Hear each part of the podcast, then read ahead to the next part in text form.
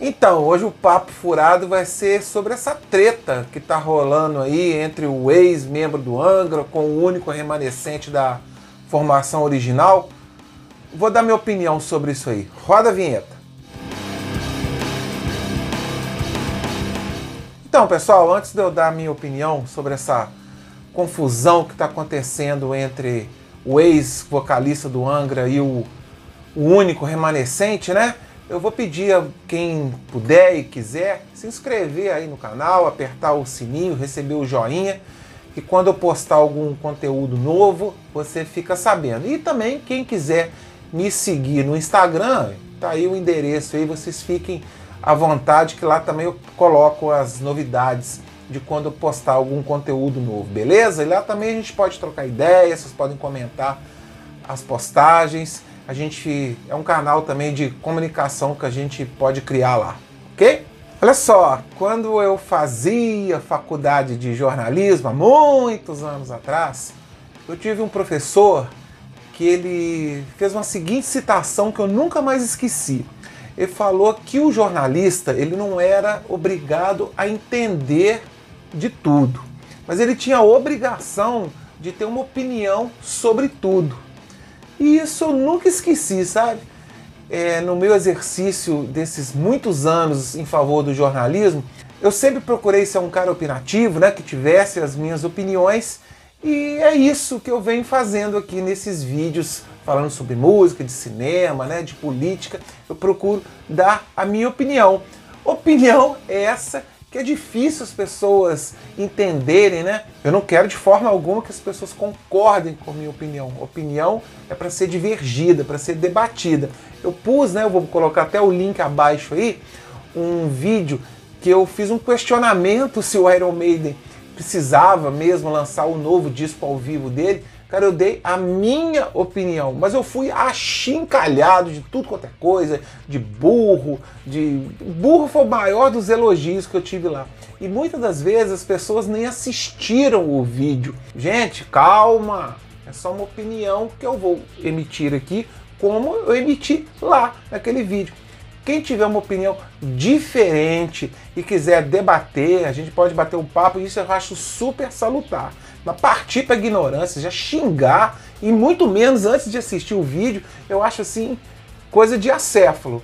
Então, vamos lá, então, vou opinar sobre essa confusão do Angra. O guitarrista e o único membro original, o guitarrista fundador do Angra, o Rafael Bittencourt, ele deu uma entrevista pro canal do YouTube do Moita, né? Que é assim que a galera chama ele. Ele tem um canal no YouTube super legal, ele já entrevistou muita gente, ele entrevistou, ele fez muitas entrevistas legais com o André Matos, que foi o primeiro vocalista do Angra, né?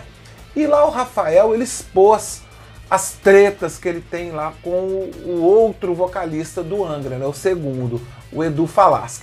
E eu achei que lá ele pegou pesado, ele falou que o Edu ele tem problema psicológico, ele tem complexo de perseguição. Já o canal do Regis Tadeu, ele abriu um espaço pro Eduardo Falaschi, para ele poder lá dar a sua resposta, né? Quem conduziu a entrevista foi o ex-empresário do Angla, o Paulo Baron.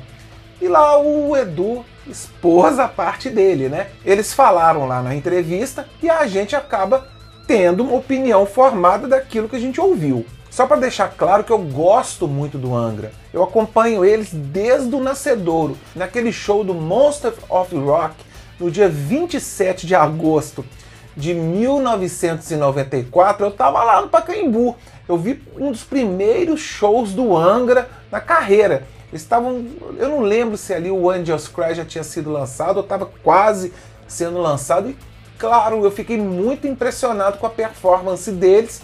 Dava para perceber mesmo que os caras iam alçar voos altos, né?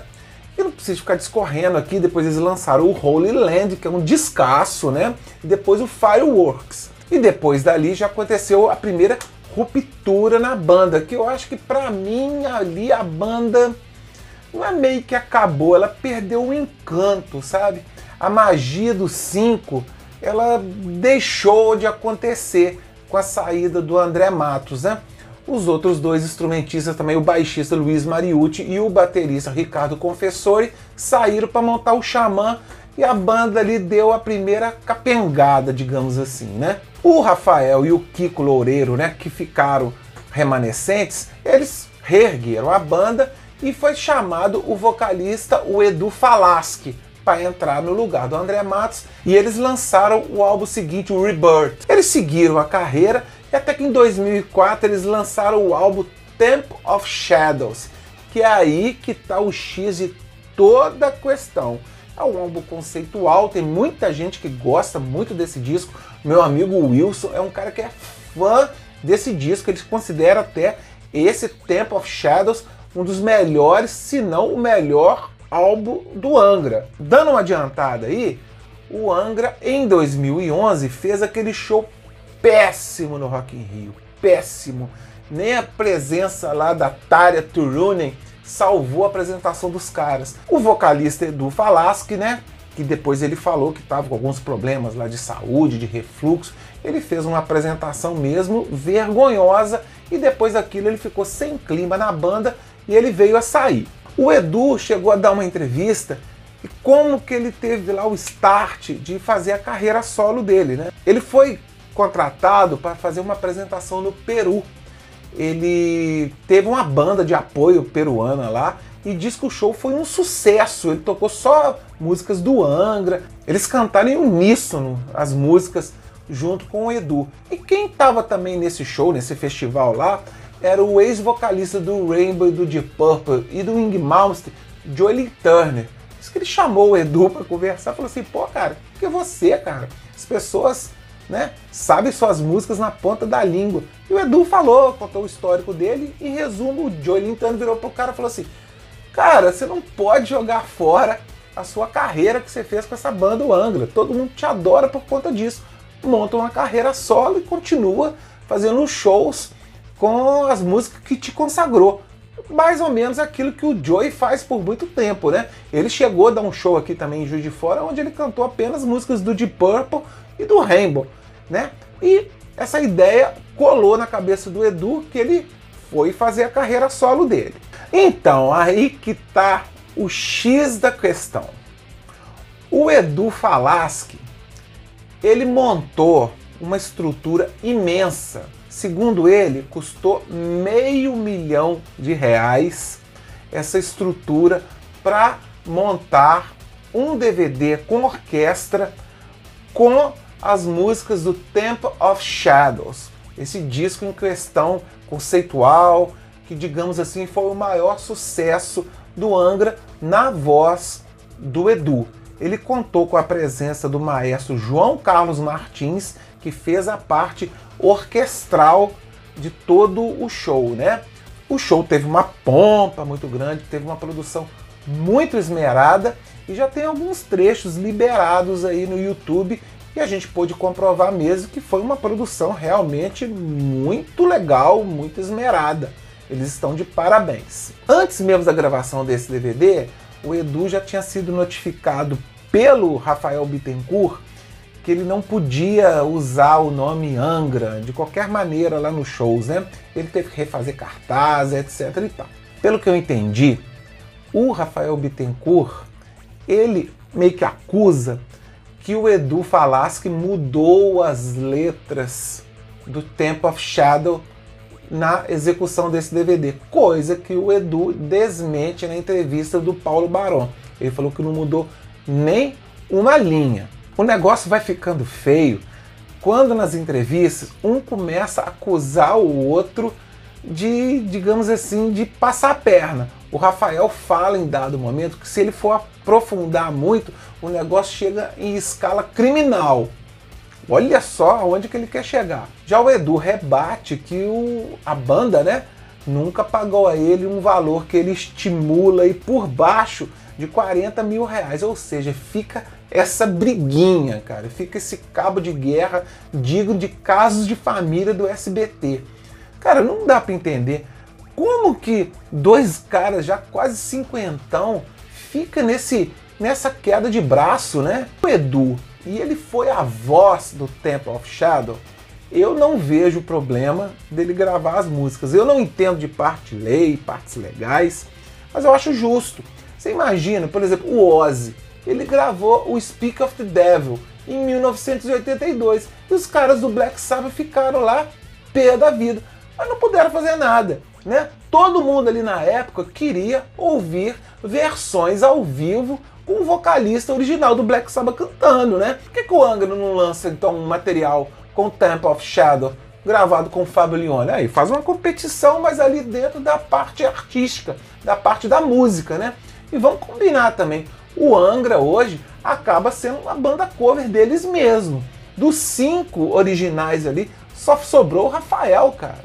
Acaba se a gente for comparar hoje o Angra e o time lá que o Edu montou, tem mais de Angra do que o próprio Angra, porque é o Edu nos vocais, o Aquiles Priester na bateria e tem lá um tecladista, lá o Fábio Laguna, que era o tecladista da época do Temple of Shadows. Então eu acho que aí as coisas estão mais pendendo para o lado do Edu. Não estou dizendo na parte jurídica, estou falando da parte artística, tá? Na parte jurídica aí eles que se entendam, cada um que pague lá os 40 contos que está devendo para o outro, enfim, eles que sentem lá com os advogados. Eu só acho que eles estão desperdiçando talento. O Angra, que já não é a mesma banda que foi, né? Que hoje é um catado ali de bons músicos. Eu cheguei a assisti-los novamente na turnê do disco Omni. Né? A banda continua lançando bons discos, bons discos. Nada mais do que isso, né? Não adiantou lá muito chamar a Sandy para fazer participação especial. Eles não conseguem mais ser grandes igual eles foram. Às vezes eu me pergunto, sabe, eu sou muito questionador. Será que isso tudo não está colocando o nome de ambos na mídia? Né? Você pensa comigo. Aquela velha frase, falem mal, mas falem de mim, né? O Angra tá aí naquele período de ato, ninguém fala muito na banda, e acabou-se que, né, acaba chamando a atenção. E o Edu mesmo, com todo esse problema, tá tendo uma publicidade espontânea aí do DVD dele.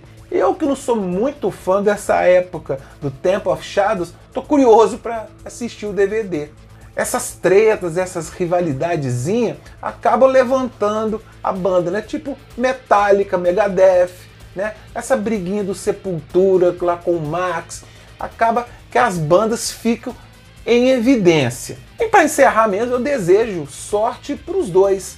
Porque eu gosto muito do Angra, eu tenho aquela memória afetiva lá dos anos 90, onde eles eram realmente uma banda muito boa, muito diferenciada. E o Edu, eu acho ele um cara batalhador.